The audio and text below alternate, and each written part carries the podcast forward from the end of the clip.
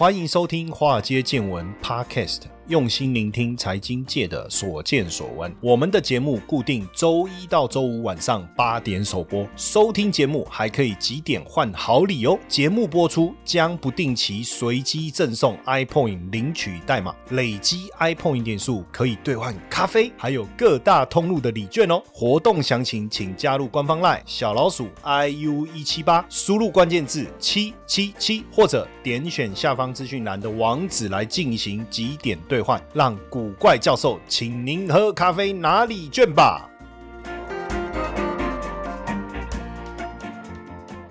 股票市场千奇百怪，见怪不怪。大家好，我是古怪教授谢承彦哦，欢迎大家收听我们华尔街见闻哦。这个我们的粉丝持续在增加当中啊，所以也要请大家来帮助我们冲破十万大关。好，今天来聊电动车，那也会聊到这个相关的 ETF 哦，像零零九零二啊，因为现在电池这个趋势呢是非常重要的哈。我我之前在几个媒体哦，我都有特别谈到这个未来二十年哦，三元九运呢，它的大运呢是属火。火就是最适合这个，不是最适合，应该说电动车这个产业，尤其是电池哦，尤其是电池啊、储能啊这些，实际上，嘿嘿，就是属火的哦。哦，那我们先来聊一下丰田呐，哈，呃，丰田，丰田就 Toyota 哦，不是那个主持那个电视那个丰田，呵 呵丰田就 Toyota 哦，在中国的销量出现下滑，跌幅不大啊，只有零点二，可是是丰田在中国十年来首次的下跌，所以意义非同小可。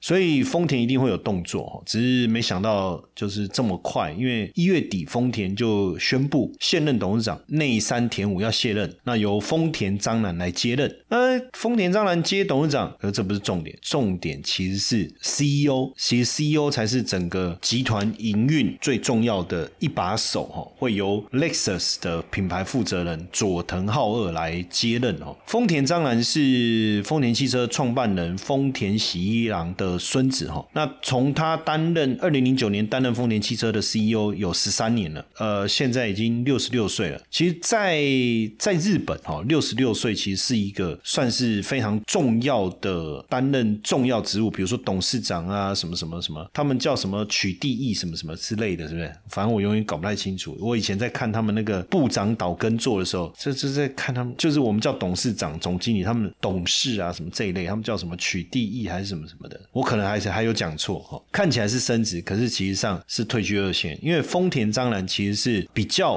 不支持新能源汽车战略的，甚至不是很认同丰田汽车的转型。可是不行啊，你现在已经进入了新能源时代啦，对不对？燃油车要走入历史了。虽然说二零一九年底的时候，丰田章男有发布了十五款电动车，而且还有十年的电动车的计划，但是呢，二零二二年整个就是说布局只有两款车型，然后这个 BZ4X 就是他们那个电动车电动车车他们所发的发布的电动车，实际上销售的状况并不是像非常好哦，上市两个多月哦才卖出不到两千八百辆哦，所以等于是丰田章男在整个电动车发展策略上其实错过了一个最佳的发展时间，所以甚至有人说丰田章男就是被时代抛弃的代表之一哦，所以。让这个在电动车这方面相对来讲哦比较有经验的佐藤浩二来接 CEO 哦，所以相当关键的哈，相当关键。那这个人事的一个调整哦，这个人事的这个人事的一个调整，当然对丰田来讲是不是有机会走出这个危机？所以这个很很有趣哦，就是他们丰田在 YouTube 他们的官方频道去以在线的方式去接受记者的。提问，哦，接受记者的提问，那希望能够这个打造更好的。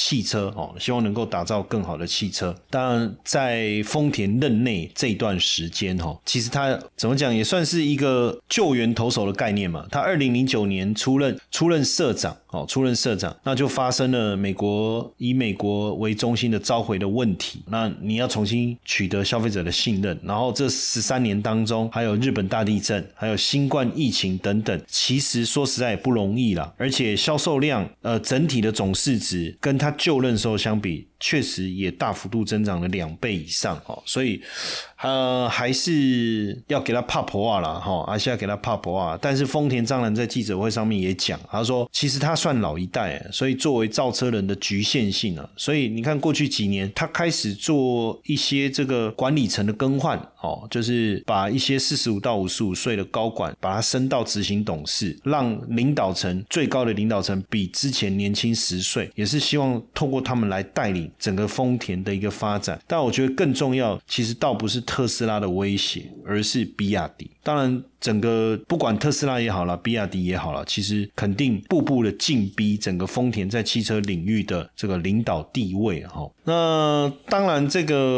呃丰田当然是不是对于丰田发展日本电动车进入电动车这个时代一个比较大的阻碍哈？我我自己看来确实是啊。虽然说他们也有宣示一些作为，或者说也也推出了这个电动车，但是整体来讲时间点还有企图。心以及投入的资源，我觉得并没有我们想象的那么积极哦，那么积极。那为什么 Toyota 一直不 all in 电动车？为什么？其实二十年前哦，大概在二十年前，丰田汽车就靠着油电车 Prius 哦，就是普锐斯哦，打入了美国，也让美国的环保主义跟环保意识的消费者相当的喜欢。大家也认为说普锐斯就是有史以来最干净、最节能的电气化的汽车。但油价的上涨，当然大家推了很多这种油电混。火车那也都没有办法打败它的这个地位哈。可是事实上，油电火车算不算绿色科技？其实不算哦，其实不算。基本上在碳排调查当中哦，车厂当中的排行，丰田是垫底的，丰田是垫底的。所以当然大家会觉得说，就丰呃丰田的高层一直认为说，就就是我我要，即便我要走到。近零碳排，就是我们要做新能源车，也不见得只有这个电动电池啊。电池的电动车啊，油电混合车也是啊，氢燃料也可以啊，哦，又不是只有那个选项，但就没想到这个全球的发展的一个方向啊，就是往这个方向走。因为对丰田来讲，电动车只是选项之一，不是唯一。但是他们没有发现，没有发现说，其实全世界把它当成目前是唯一的一个选项。很多人都说要刺激就开电动车，要无聊就开丰田，对不对？甚至消费者权益倡导组织啊，Public Citizen 啊。写给这个丰田章男一封公开信，上面就说你电动车的发展啊太龟速了，所以等于是呃没有一家车厂赶得上对消费者电动车的需求，但是丰田连试都不是，所以再这样下去，丰田肯定是要被淘汰了，对不对？就汽车来讲是日本哦，汽车来讲是日本最重要的产业之一啊，占了整个制造业输出的百分之二十哦，相关就业人口达到百分之八，而且这个你要去想说如如果这个按照呃日本所制造生产的这个输出的整体的车子的数量的话，大概占全球输出的三分之一。好，那丰田当然企图心有没有？有。他投资四兆，希望在二零三零年以前推出三十款电动车，但是起步相对比较晚，未来这个学习曲线呢还有待观察。不过在这当中，我们刚才提到就是说，丰田为什么整个 CEO 要换？丰田要丰田章男要退下来，没有退了，就升到董事长、执行长要换的。这当中当然就是很重要的一件事，就是对于电动车市场上来，你看，即便丰田全球销量连三年称霸，打败这个德国福斯汽车，可是经济学人写了一篇说，抱歉了，丰田、比亚迪将会成为电动车界的。Toyota，哇！你看《经济学人》这一个斗大的标题，对不对？在告诉大家什么事情？其实对 Toyota 来讲，在电动车这个领域，它是不是已经把整个市场让出来了？那比亚迪为什么被称为新丰田？决胜点是在工厂，对不对？还有获利能力上面啊。丰田过去数十年来讲，一直是制造业的产业的模范生啊。哦，丰田模式也被大家拿来课堂上也好，管理杂志也好，都非常经典的管理案例，对不对？那比亚迪。比较不一样啊，但是它是垂直整合啊，它从电池到座椅到半导体都自己来，当然它也是效率的典范啊。比亚迪的自动化程度确实也让大家感到震撼了，也让他感到震撼，所以比亚迪会急起直追也不是没有道理的哈。那在整个电动车产业，过去大家都认为说唯特斯拉，对不对？唯特斯拉，但是没想到哦，没想到比亚迪竟然能够急起直追。过去马斯克就表示过，他说。未来最强大的竞争对手会来自中国。哦，他是就是就就曾经这样讲过，没想到他的预言成真哦，就是比亚迪哦，比亚迪席卷电动车市场的这个速度相当的快哦，相当的快。你看，二零二二年它的纯电动车的销售量已经突破九十万辆了，仅次于特斯拉的一百三十一万辆，这个差距在还在持续的缩小。如果连插电式的混合动力车都把它算进去的话，其实比亚迪销售量达到一百八八十六万辆以上，这就超越特斯拉了，对不对？哦，这是超越特斯拉。那比亚迪的市值在去年底也突破了六千六百亿人民币啊，市值第三高，仅次于特斯拉跟丰田。就今年整体来看，电动车产业确实群雄并起，群雄并起。但比亚迪的车款的多样性、价格亲民，确实有可能持续的大幅度的一个增长。那当然，比亚迪能够不断的推出新车来维持它的高速增长，其中一个关键在什么？在它的垂直整合的能力，垂直整合的能力，还有包括它的打造这个这个神器刀片电池，连马斯克都要跟进来搭载哦！因为比亚迪是全球第三大电动车电池的供应商，电池的供应商哦，已经超越了 Panasonic。哦，市占率已经接近了百分之十三。那其实比亚迪一开始成立的时候就是电子公司哦，其实就是电子公司。那现在当然呃，它的评价的战术哦，让它虽然呃利润只有特斯拉八分之一，但是靠着薄利多销，快速的抢占了一个抢占了市场。比亚迪的营收百分之九十来自于中国，不过它还是很积极的布局全球的市场。最近也看到它往日本走，泰国对不对？哦，那目标今年。整个电动车销售量要达到四百万辆，那大家对特斯拉的目标是多少？两百万辆，哇，还多一倍啊！哦，还多一倍。那所以现在这个整体来看哦，整个中国的汽车产业会产生这个比较大的变化。那原本这个比亚迪啊，前进欧洲的时候啊，想要买这个福特德国的工厂哦，不过现在有可能自己盖哈，可能自己盖会不会呃效率来的更好？哈，当然到目前为止，比亚迪的重心呢，哈，这个。因为比亚迪快速的扩张哦，所以已经宣布进入几个欧洲国家销售，包括德国、瑞典、挪威、法国跟英国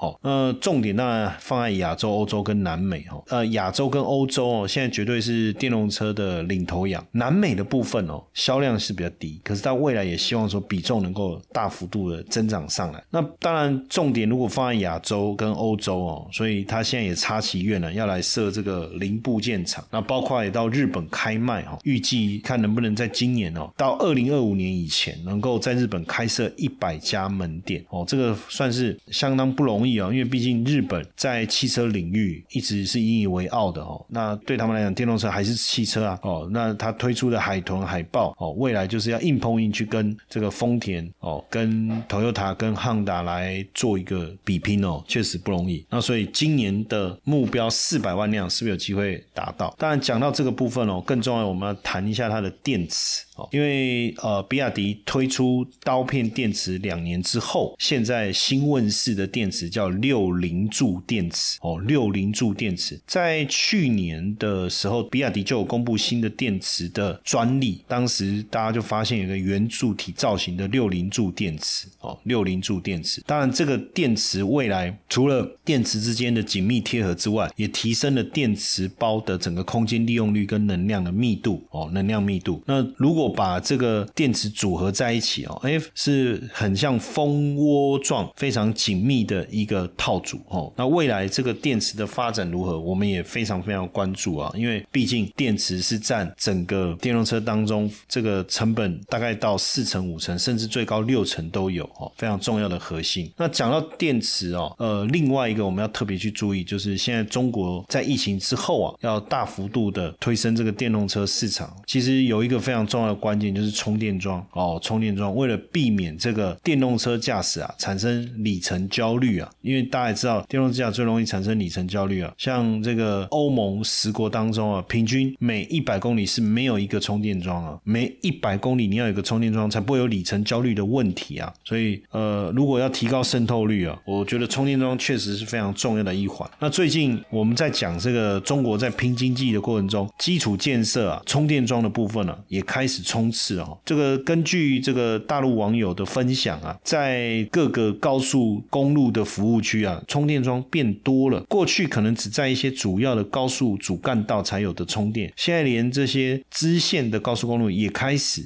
哦，也开始有了哦。他说，连那个往少林寺的必经之路哦，哎，也有充电桩了哦，也有充电桩了。然后呢，现在包括长三角。哦，他们江苏无锡开始营运的这个超级充电站，还有包括就是整个长三角几乎都开始奔向这个超充的一个时代，连内蒙古今年都要新建八千个充电桩。内蒙古哈，那所以整个新能源汽车销售产量持续的一个增长哦，那充电桩的市场确实是供不应求。那另外一个重点当然还是在锂电池的扩产哦。根据这个研究报告的一个资料哈，包含亿。为锂能啊，哦，赣锋锂业啊，还有比亚迪等等哦，大家都要来扩厂，持续增加这个电池的一个产能。那这个亿为锂能呢，还要在中国的湖北哈投资一百零八亿哦，目前应该是全球单体产能规模最大的锂电池的工厂哦，锂电池的工厂。当然下下游的需求不断的增加哦，那二三线的企业的技术也开始成熟，所以政府政策的支持也让整个电池产业的成长持续在增温当中哦。那现在当然你说讲到这个哦，那到底要怎么做投资哦？我觉得特别来分享这个是中信中国信托的这个电池储能这个 ETF 哦。这一档 ETF 是去年一月中挂牌的哈，它是锁定电动车中上游制造商跟关键零组件的 ETF。它追踪的指数是 ICE FactSet 电池储能指数，电池储能指数其实。在去年整个 A 股修正的过程中，这一档 ETF 就相对比较抗跌。那最近整个表现也开始稳定的增温上来。那因为在投资的这个个股当中啊，呃，如果要投资，就我们刚才讲电动车的议题，从丰田到比亚迪，这当中还有充电桩，再到电池。其实你要投资这个电动车，电动车其实算品牌商，算是下游。其实反而要投资中上游哦，像电池这些，因为我们刚才讲整台车当中五十到六十趴。